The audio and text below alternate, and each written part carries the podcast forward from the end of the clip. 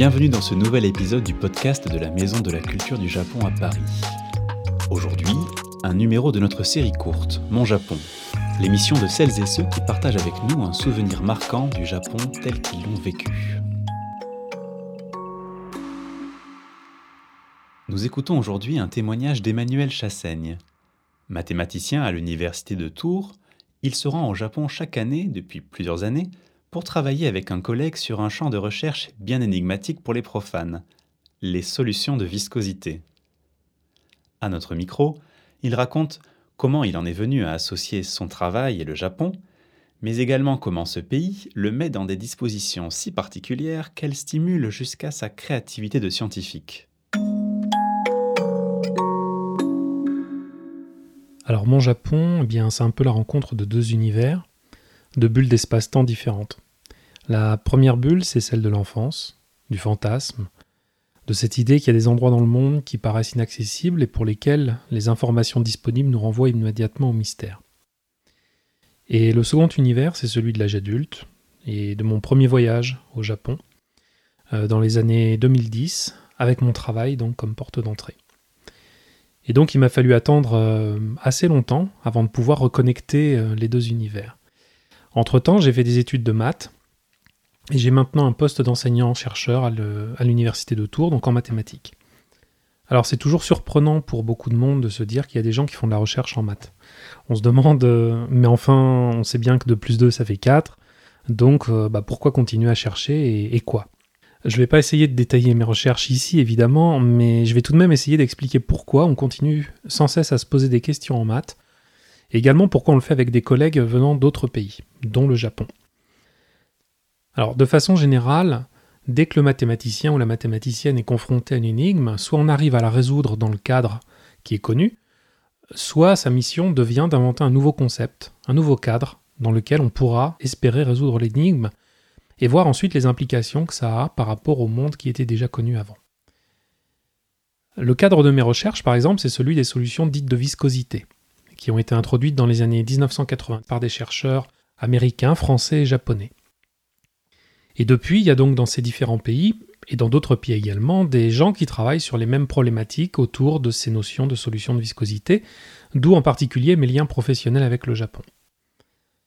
Juste pour donner une idée euh, assez simple, à l'époque où elles sont introduites ces solutions de viscosité, ça constitue alors un nouveau cadre dans lequel on arrive à résoudre certaines équations issues de la modélisation de phénomènes aussi bien physiques que biologiques, des mouvements de population, des choses comme ça.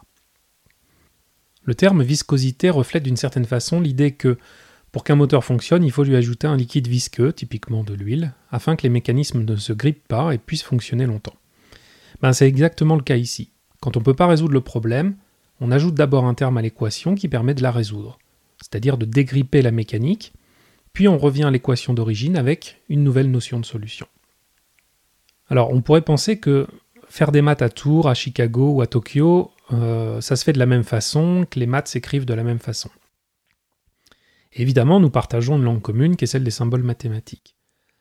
Mais ça n'est pas tout à fait vrai non plus, parce que c'est pas parce que nous avons une langue commune et que nous partageons les mêmes mythes, au sens euh, un petit peu symbolique du terme, que nous racontons les mêmes histoires.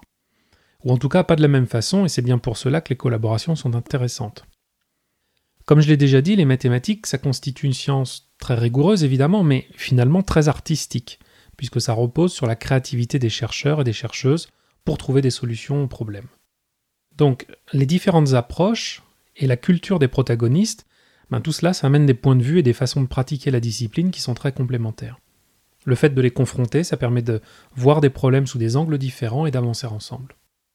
Par exemple, quand j'échange avec mes collègues espagnols, nous sommes vite enclins à faire des hypothèses, des paris du genre tel résultat doit être vrai, j'en suis persuadé, ça peut pas être autrement, pour telle ou telle raison intuitive. Quitte à se rendre compte ensuite qu'on s'est trompé. Mais c'est sans doute notre côté latin qui nous amène à jouer ainsi. L'expérience que j'ai des échanges avec des collègues japonais est un petit peu différente sur ce point. Tant qu'un résultat n'est pas parfaitement démontré, il n'est pas considéré comme juste. Ce qui est tout à fait raisonnable sur le plan mathématique, évidemment.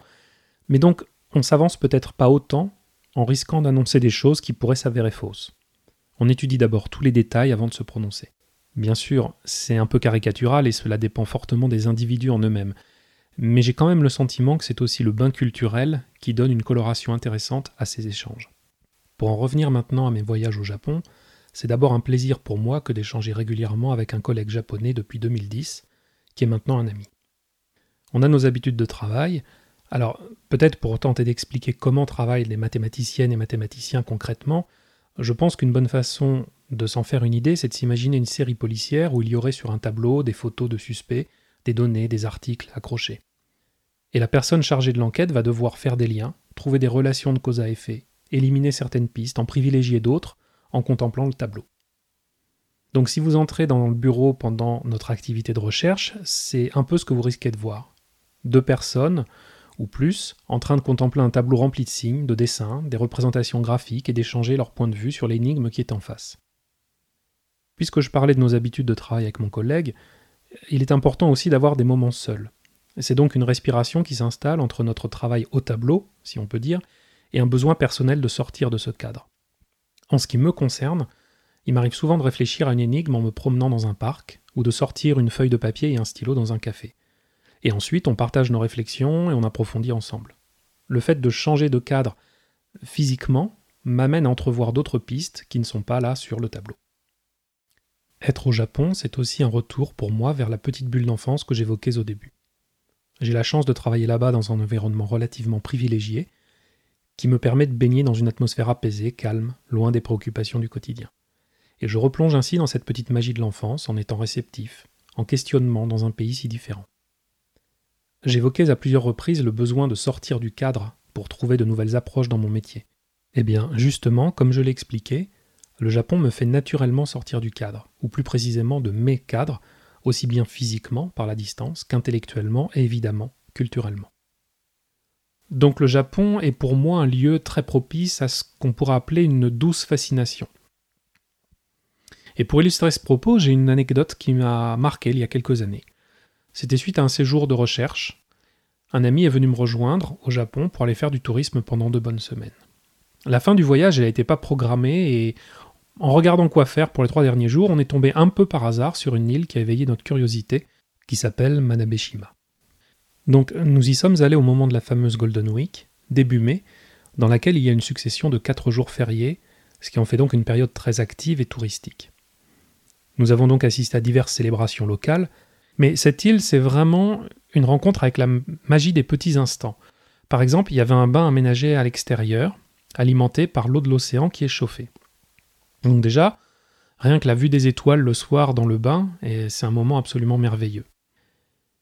Et un soir, justement, en sortant du bain, un client de la pension, avec qui on partageait la chambrée, euh, fait signe de le suivre. Donc on monte vers une coupole abritant en fait une lunette astronomique. Rien que ça. Alors l'astronomie, c'est un autre temps fort de mon enfance, ou plutôt de mon adolescence, qui m'a notamment amené à la photographie. Mais ça, c'est un autre sujet. Et donc, voir les anneaux de Saturne depuis une petite île au Japon, ben, c'était vraiment un moment inoubliable. En redescendant, après s'être posé un moment, le même monsieur nous fait encore signe de le suivre.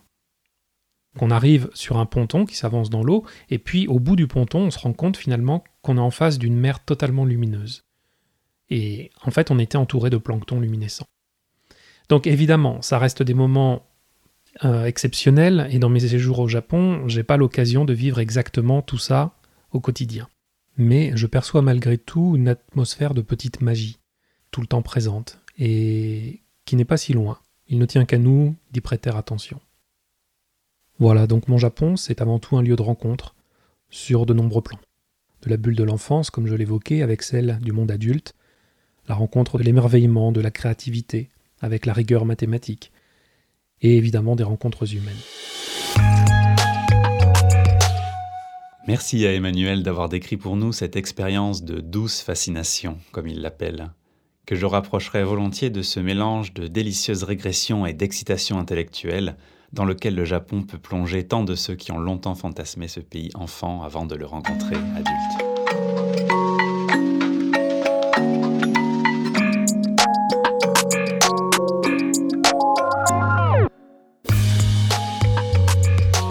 Japon, c'est fini pour aujourd'hui, mais on se retrouve très vite pour une nouvelle émission.